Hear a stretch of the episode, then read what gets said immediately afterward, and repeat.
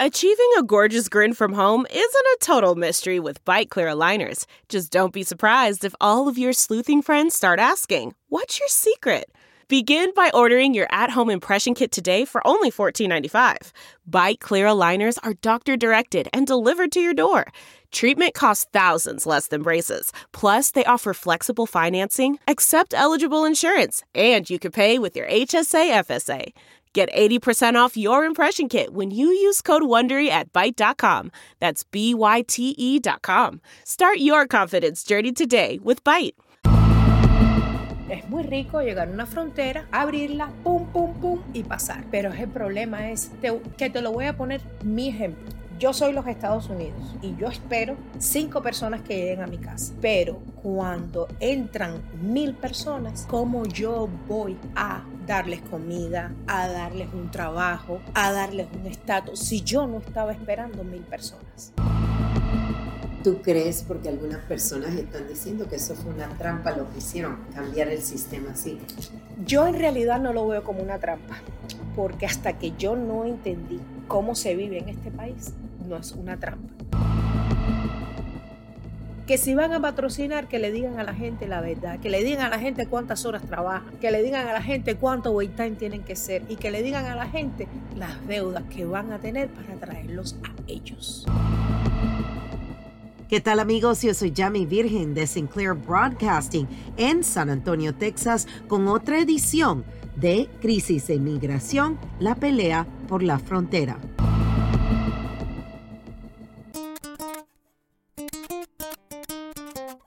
Ahora estamos hablando con Ali Dent. Ali Dent, que la he conocido por muchos años, cubana. Ali, ¿cuándo llegaste aquí a los Estados Unidos? Llegué en junio de 1995. ¿Y cómo llegaste? Bueno, llegué porque en el tiempo del 94 nosotros salíamos en balsa de mi país y a la mitad del camino nos rescataban guardacostas de los Estados Unidos y de ahí pasábamos un proceso. Íbamos a la base naval de Guantánamo y ahí si calificabas podías entrar a los Estados Unidos, pero tenías, tenías que pasar el proceso. Ok, así que tú eras balsera. So- No, soy balsera. Soy balsera. No, mira, soy balsera. Y así vine ¿Y cuánto tiempo estuviste en Guantánamo? Bueno, estuve en Guantánamo casi dos años esperando el proceso de poder pasar para acá, para los Estados Unidos, porque éramos 35 mil emigrantes, esperando todos por la oportunidad de, de venir para acá, para los Estados Unidos. ¿Qué pasaba con la gente que no quería esperar en Guantánamo, que quería llegar?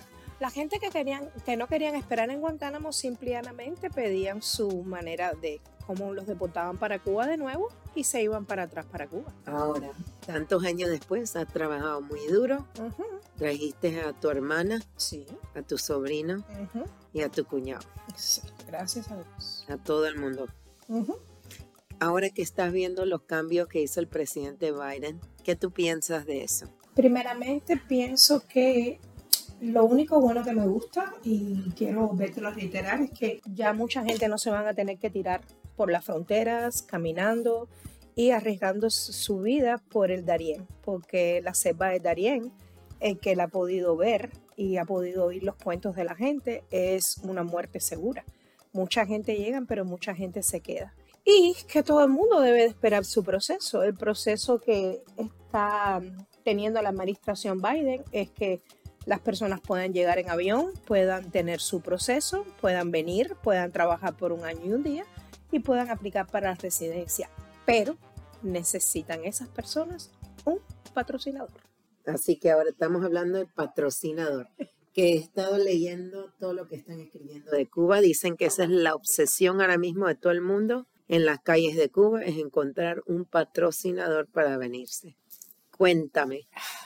Esto ha sido una tabla de salvación para la gente que, de mi país, un país como Cuba donde no hay derecho de, de nada y hay mucha pobreza, pero también las personas tienen que ver que un patrocinador es una persona que el gobierno te asigna para que te dé su affidavit, para que te tenga en, en su casa y para que corra con todos los gastos que tú tienes cuando llegas a este país, tanto Cuando la persona llega tiene derecho a permiso de trabajo, pero es el patrocinador el que necesita pagar por el permiso de trabajo, pagarte por un seguro médico y ser responsable de ti por dos años. Y ahí es donde está el dilema.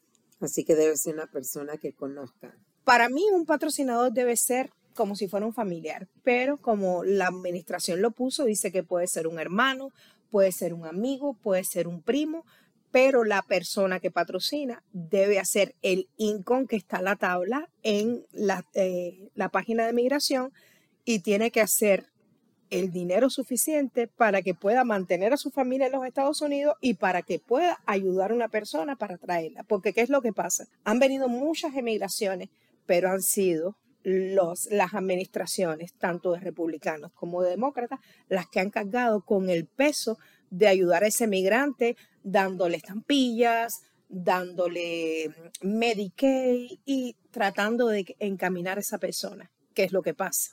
Ahora, ahora es distinto. Ahora tú traes una persona y tú tienes que hacer lo mismo que hacía el gobierno, pero no es lo mismo cuando un gobierno lo hace que cuando tú lo haces y te cuesta de tu bolsillo. Van a haber muchas personas que van a tener que pedir préstamos, van a haber muchas personas que van a afectar su retiro, su 401k, todas esas cosas. ¿Por qué? Porque la vida en este país es un país muy lindo, pero aquí hay que trabajar. Ahora estaba buscando mientras que estabas hablando, porque sí he visto mucha gente pidiendo ayuda. Hay gente en Tapachula que ya tienen su permiso, que están esperando, pero necesitan un patrocinador y dicen que les dan, el permiso que les dan para estar en, México es por 90 días. Es el CB, no sé qué cosa, ¿no?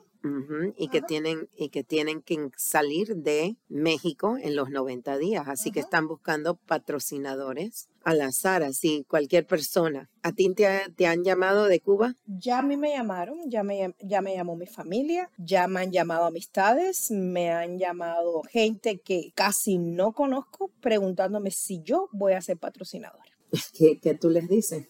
Yo simple y llanamente les digo la palabra este, si algo te enseña este bello país es ser objetivo. Ya yo no califico para ser patrocinador. ¿Por qué? Porque tienes que tener ciertos y determinados este, requisitos para ser patrocinadora. Ya yo fui patrocinadora ya una vez. Yo tuve la bendición de traer a tres personas para acá. Ya yo soy una mujer que va a cumplir 55 años y siento que ya yo no estoy ni en la condición ni económica, ni espiritual, ni física para ser patrocinadora de nadie. ¿Tú crees, porque algunas personas están diciendo que eso fue una trampa lo que hicieron, cambiar el sistema así? Yo en realidad no lo veo como una trampa, porque hasta que yo no entendí cómo se vive en este país, no es una trampa. La gente, todo el mundo que llega, yo cuando llegué a este país, yo tuve que esperar dos años en Guadalajara. ¿Y qué es lo que pasa? Es muy rico llegar a una frontera, abrirla, pum, pum, pum y pasar. Pero el problema es que te lo voy a poner mi ejemplo. Yo soy los Estados Unidos y yo espero cinco personas que lleguen a mi casa. Pero cuando entran mil personas, ¿cómo yo voy a darles comida, a darles un trabajo, a darles un estatus si yo no estaba esperando mil personas? Nosotros también tenemos problemas aquí. Nosotros también tenemos un déficit. Nosotros tenemos deuda. Nosotros tenemos nuestras, nuestros dolores de cabeza. Yo no estoy en contra de que ayuden pero sí me encantaría que todo el mundo pasara el proceso de entrar aquí porque yo lo tuve que pasar. Yo no me monté en esa balsa y me dijeron entra a los Estados Unidos. Yo me monté en la balsa, pasé para Guantánamo, estuve un tiempo, casi un año y medio en una base naval y tuve que calificar para entrar a los Estados Unidos para ver si yo era elegible para venir para los Estados Unidos. Después pasé mi proceso de residencia, que fueron dos años, y después cuando el gobierno americano vio que yo venía a traer algo a la mesa, me hice ciudadana americana. En el momento y punto que yo empecé a trabajar, yo reporté a las estampillas, quítenme las estampillas, porque yo vengo a aportar. Y cuando vienes a aportar, es distinto. Tienes que venir a aportar. El que venga, bienvenido sea, pero que vengan a aportar. Nosotros ya no tenemos presupuesto para ayudar a más nadie. Y el que quiera traer a su familia, y lo estoy diciendo bien claro, que se haga responsable como el gobierno. Actualmente se ha hecho responsable de todo el mundo, de gente que no necesita ayuda y que no trabaja porque no le da la gana. Y yo llevo muchos años en este país trabajando. aportando en todos los sentidos. ¿Qué tú le dices a la gente que dice, pero si tú ya estás allá, te olvidaste de cómo es esto acá y ahora la cosa está peor y uno necesita salir? Yo le digo a esas personas que los entiendo, pero si la cosa está peor es culpa de nosotros mismos porque yo aprendí en este país que si yo quería hacer algo, yo tenía que cambiar. Y no cambiamos nada yéndonos del lugar. Si la cosa está peor, vamos a tratarlas de cambiar. Yo no soy quien para decir absolutamente nada. Pero si quieres emigrar a un país como este, lo primero que tienes que hacer es tener la disciplina de ir a trabajar todos los días. Y venir con que si tu familia te va a patrocinar, Debes agradecérselo con el alma, con el corazón, venir a trabajar, pagarle a esa persona todo el dinero que invirtió en usted y no el primer, el primer dinerito que te caiga, mandarlo para Cuba porque esa gente está en candela. No, tú tienes que pagarle a la persona que vino, que te trajo, que se sacrificó y tratar de, ¿sabes qué? De encaminarte en este país. Si te dan,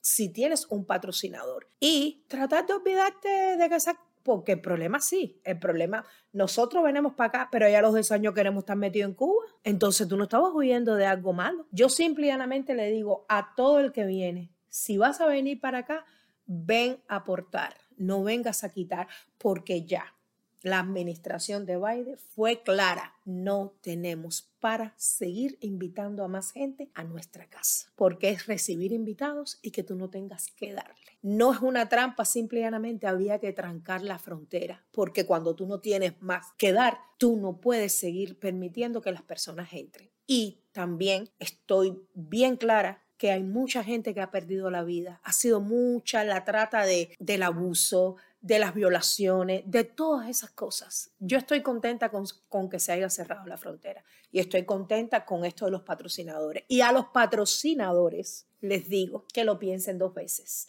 porque las emociones son muy lindas, pero cuando está la familia aquí es otra cosa. Te lo digo porque ya yo patrociné a tres personas y les estoy hablando por experiencia que si van a patrocinar, que le digan a la gente la verdad, que le digan a la gente cuántas horas trabajan, que le digan a la gente cuánto wait time tienen que ser y que le digan a la gente las deudas que van a tener para traerlos a ellos. Y si no, que digan que no, que es mejor ponerse rojo una vez que colorado toda la vida.